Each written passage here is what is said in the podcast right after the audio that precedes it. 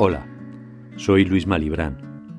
Espero que disfrutes de este psicovendaje, un podcast con tiritas de psicología para tratar temas de salud mental tal y como los vivimos en el día a día. Abrimos nuestro estudio a Luis Malibrán, ese hombre que tantos estáis esperando ya para conocer, pues todo lo que nos aporta para sentirnos bien, un hombre apasionado por la psicología y sobre todo por ayudar a la sociedad a través de esta ciencia que ofrece claves muy importantes para superar las adversidades y ser feliz. Luis, buenos días, ¿cómo estás? Hola, buenos días, muy bien. ¿Me oís bien? Te oímos perfectamente. Estamos a las puertas de un buen puente en Madrid, ¿eh? ¿Cómo lo, lo llevas? ¿Lo tienes ya preparado todo? Pues pues mm, es, es distinto desde el punto de vista de un autónomo que desde el resto de las personas. Yo tengo, tengo trabajo, el, el, domingo trabajo, el día del trabajo, y el lunes sí, el lunes descansaré, pero vamos, me quedo aquí en Madrid, no, no me muevo. Pues Aprovecharé para descansar aquí, que está muy bonito Madrid. Hoy vamos con un tema muy bonito como son las respuestas heurísticas. ¿Qué son las respuestas heurísticas, Luis? Pues fíjate, son como eh, es una, una frase que suena rarísima, ¿no? Cuando le hablas a la gente de los heurísticos parece que es como una escuela filosófica griega, ¿no? La frase, o sea, la heurístico viene del griego, lógicamente, ¿no? Y se trata de una especie de automatismos que se organiza la mente para resolver problemas inmediatos. Es como respuestas que nos permiten no tener que pensar mucho y resolver una situación que nos encontramos. Son como atajos mentales y así no hace falta pensar demasiado una cosa, sabemos que como normalmente ocurre esto, si lo hago de esta forma lo tengo resuelto y, así no me tengo que complicar la vida. Es decir, podría ser un poco lo que, lo que llamamos la memoria más inmediata, esto que, que no tenemos todavía, digamos, muy archivado, sino que es con lo que nos movemos en el día a día. Efectivamente. Eh, no es que no lo tengamos archivado, porque esto efectivamente lo tiene que ver con la memoria y está a veces grabado a fuego. Es algo parecido a lo que consideramos los prejuicios, eh, las cosas que, que sabemos que tienen que ser así o que pensamos que tienen que ser así. Tienen que ver más que con la memoria de lo que hemos vivido inmediatamente, con algo más, más profundo, con, con, una formación cultural, a veces incluso ancestral. O sea, está incluso relacionado con, con, problemas de supervivencia, ¿no? De que si estás por un sitio que está muy oscuro y vas solo, mm, puede haber un peligro. A lo mejor no, a lo mejor no lo hay. Pero sin embargo, nuestra mente, nuestro heurístico, nos dice noche, oscuridad y soledad, puede ser peligroso. Peligro, efectivamente. Un, heurístico. Y a lo mejor no. A lo mejor estás en un barrio tranquilo, seguro, no hay ningún problema, ¿no? Y en principio, en principio es algo bueno o también nos puede llevar a cometer, pues, tener, como decíamos, muchos perjuicios o incluso, pues, ser demasiado inconsciente y dar una mala respuesta en alguna ocasión. Eso es.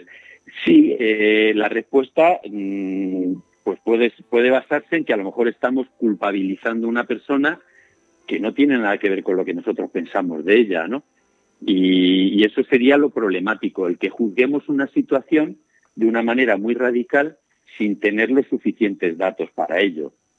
Pues lo mismo que te he dicho, lo de ir por la noche por un sitio y pensar que es que es eh, peligroso, pues nos podemos encontrar con una persona que de repente podemos que tiene eh, la barba sin afeitar, no va bien peinado y decimos, este tío es un desarrapado y a lo mejor es un genio, que es una persona que no se preocupa por su aspecto personal y sin embargo tiene una riqueza interior que, que nos vendría muy bien tratar, ¿no? En ese sentido puede ser malo, pero por otro lado eh, es como, como una especie de chuletario, ¿y esto cómo lo resuelvo? Pues nuestra mente nos dice, tira por aquí que esto suele funcionar. Y en ese sentido es magnífico, ¿no? Porque nos permite no tener que andar derrochando energía pensando la cantidad de, decisiones que tenemos que tomar al cabo del día, se nos resuelven más fácilmente gracias a los heurísticos. Y supongo. Sabemos, pues bueno, que si toca meter los dedos en un enchufe, en un enchufe te va a dar calambre. Así es. Una especie de heurístico, ¿no? Un aprendizaje que puede ocurrir igual, a lo mejor no siempre, porque no, no hay electricidad como pasa a los electricistas, ¿no? Que yo le veo manejar los enchufes y digo, pero este hombre no le va a dar un calambrazo, no porque lo sabe. Pero los que no sabemos tenemos simplemente esa idea fija de que tocar dos cables, un enchufe, es peligrosísimo. Y supongo que esto también nos tiene que diferenciar mucho entre personas, entre aquellas que saben gestionar muy bien, pues no solamente las emociones, sino las situaciones cotidianas del día a día, frente a otras personas que quizás son más indecisas, se lo piensan más, tienen más dudas, ¿no? Efectivamente. Posiblemente, fíjate, esas personas que tienen más dudas, los indecisos, tienen menos heurísticos, porque a lo mejor desde pequeñitos les han estado diciendo algo que ellos sentían que les iba a venir bien, una exploración, a ver qué pasa si, si pruebo esto, si le digo a esta persona esto, y alguien les ha dicho, no hagas esas cosas que están mal, pero no les han dicho cómo hacerlas bien. Simplemente les han ido coartando, no, no, no, eso no se hace, no, no, no, por ahí no vayas, no trates con esta gente, pero no les explican por qué. Entonces lo que se les queda es un prejuicio que, que, al final pues no saben si pueden hablar con no o no con esa persona o si pueden ir o no a ese sitio y crean decisiones. La mejor forma de educar pues es de una forma más racional, dando, dando razones, ¿no? A un niño se le puede decir, mira, no, no puedes salir a la calle eh, con la camisetita que te gusta, porque hace mucho frío. Y mm. entonces el chaval sale y dice, es verdad, menos mal que mi madre me ha dado esta bufanda, porque si no me habría pelado de frío. Pero ya lo sabe, ya sabe cuándo se puede salir con su camiseta y cuándo no. Y de mayor, pues lo tiene más claro, ¿no? Y Luis, de educación. Luis, ¿de dónde nos vienen estos datos? Porque al final me imagino que es, pues como ahora, ahora hablamos mucho del Big Data, de la gestión de los datos y de todo esto, pero ¿de dónde nos vienen? ¿Cómo les procesamos? Pues fíjate, ahí eh, sí tiene que ver, como decías al principio, la memoria, pero es un tipo de memoria eh, que a veces ni siquiera nos hemos enterado de, cuándo la hemos percibido, ¿no? Porque puede ser la forma en que nuestra casa, nuestra madre o nuestro padre vemos que hacen las cosas, eso puede estar formando heurísticos, ¿no? Eh, sabemos que se come unas ciertas horas y, normalmente pues se trata de que toda la familia esté junta, por ejemplo, cuando se come, porque los padres lo que pretenden es que sea el momento en el que toda la familia esté unida. Eso se convierte en un heurístico y cuando eres mayor pues te apetece que, que, toda tu familia coma junta, porque si no sientes como que algo está desajustado. ¿no? Son como costumbres que se van adquiriendo y que basadas en la experiencia nos hacen tener la sensación de que eso nos va a venir muy bien. O, al contrario, lógicamente, que nos van a venir muy mal. Pero son como experiencias que se han ido acumulando y que no siempre se explican. Ya digo, a veces entran de una manera, esto se llama introyectos, son cosas que nos entran sin masticar, que, que, tú has percibido que eso lo hace todo el mundo y está bien y lo asumes como que es algo que hay que hacer porque está bien, ¿no? Y Luis, en la, o que no te hace porque está mal. En la sociedad actual que estamos acostumbrados a hablar no solamente, como decíamos antes, del Big Data, sino que hay otro concepto muy nuevo que ha llegado, que es el del coach, ¿se pueden también entrenar este tipo de técnicas para dar respuestas más acertadas, más eficientes? Pues sí, efectivamente. Eso es parte de lo que dices que, que emplean la gente que se dedica al coach, efectivamente. Se trata de analizar qué qué prejuicios, por decirlo de una forma más, comprensible, están impidiendo que consigas una meta, un objetivo. Eh, es que a mí me gustaría eh, viajar más, pero como no sé inglés, pues no puedo ir. ¿Por qué no sabes inglés? No, es que es muy difícil. Y a lo mejor es que nunca lo has intentado. Entonces un coach, lo, lo hablo en ejemplos muy sencillos, ¿no?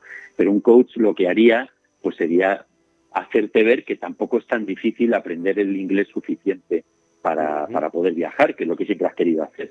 Y en cuanto al Big Data, eh, algo que, que en, en, informática, por ejemplo, se llama también heurísticos, son los algoritmos, que los algoritmos lo que hacen es coger un montón de datos de situaciones pues que cogen de nuestros móviles, de noticias, de bueno, lo que carguen los informáticos que hacen ese software, cogen todos esos datos y sacan una especie de media para calcular cómo va a funcionar una situación. Eso sería un heurístico también. Y los ordenadores lo hacen efectivamente con sus algoritmos.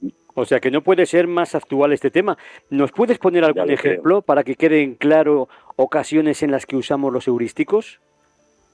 Pues mira, eh, lo que algo muy sencillo como las cosas que hacemos, lo que vemos en televisión todos los días, el hecho de que haya gente que diga, a mí es que me encantan las películas policíacas, las de acción y tal.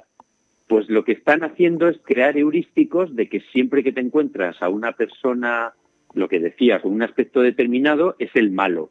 Y entonces eh, eh, hay que huir de ese tipo de personas. Eso sería un heurístico, porque esa persona cuando llegue a la calle estará pensando pues que cualquiera que se parece a los malos de las películas es una mala persona y a lo mejor no, es simplemente que tiene ese estilismo, ¿no? O, o por ejemplo, otro caso, fíjate, esto lo tenemos muy actual, eh, le habrá pasado a muchos médicos que reciben de repente a alguien en la consulta y dicen, a ver, tiene fiebre, tos y problemas de respiración, ha, cogido el COVID. Y a lo mejor no, a lo mejor es una simple gripe, pero puede ser que el primer, eh, la primera imagen mental que se le ocurra al médico, pues es pensar que puede tener el COVID, lógicamente, ¿no? Porque hay muchas probabilidades, pero también debería comprobar las otras opciones, ¿no? ¿Y son ejemplos así muy banales, pero que se dan. ¿Y qué podemos hacer para que no nos perjudiquen estos perjuicios o prejuicios? Eh, sí, pues básicamente ser más racionales. Es como algo que nos serviría para cualquier situación de nuestra vida. Eh, cuando te encuentras en una situación, la pienses dos veces. Es decir, a ver, efectivamente tengo datos para pensar que esta persona me está engañando o, es que efectivamente me está proponiendo algo muy interesante y que no me han propuesto nunca. Pues analizas un poquito los datos y ahí ya no te apoyas tanto en tu prejuicio, sino en algo más real, ¿no? Y lo mismo cuando te encuentras a un tipo de personas. Hablo tanto de esto porque yo creo que es lo que más nos afecta. El ver una persona que de repente nos llega con tatuajes y digo, ah, este tío debe ser un pinta, ¿no? Y no, y, o una chica que viene con el pelo de colores y lleva piercing, pues, pues seguramente será un encanto, pero ese tipo de estética le gusta. Eso es una estética, pero lo que nos importa de esa persona es que, que tenga buen trato, que nos pueda aportar algo, y eso todavía no lo sabemos. Entonces hay que darle como esa segunda oportunidad de no ponernos la barrera prejuiciosa o del heurístico de que ese tipo de gente, que esto nos viene posiblemente porque esta estética de los piercing nació con los punkis ingleses y los punkis eran antisociales, eh, escupían a la gente, eh, pues no tiene, eso no quiere decir es evolucionado y se ha quedado solo la estética, no quiere decir que sigan esa filosofía, ¿no? Es como un ejemplo. ¿Y podemos hacer algo más para que lo irracional no domine a lo racional en nuestro cerebro? Pues muchas cosas. Fíjate que todo lo que estamos hablando en estas, en estas charlas que hacemos va sobre de qué manera lo irracional nos hace actuar demasiado deprisa, demasiado inmediatamente, porque las hormonas se nos disparan y, o los neurotransmisores y nos, nos llevan a hacer cosas que no pensamos. Si las pensamos un poquito, dice, a ver, respira, porque a lo mejor esta persona está alterada y lo que me acaba de decir no es lo que quería decir.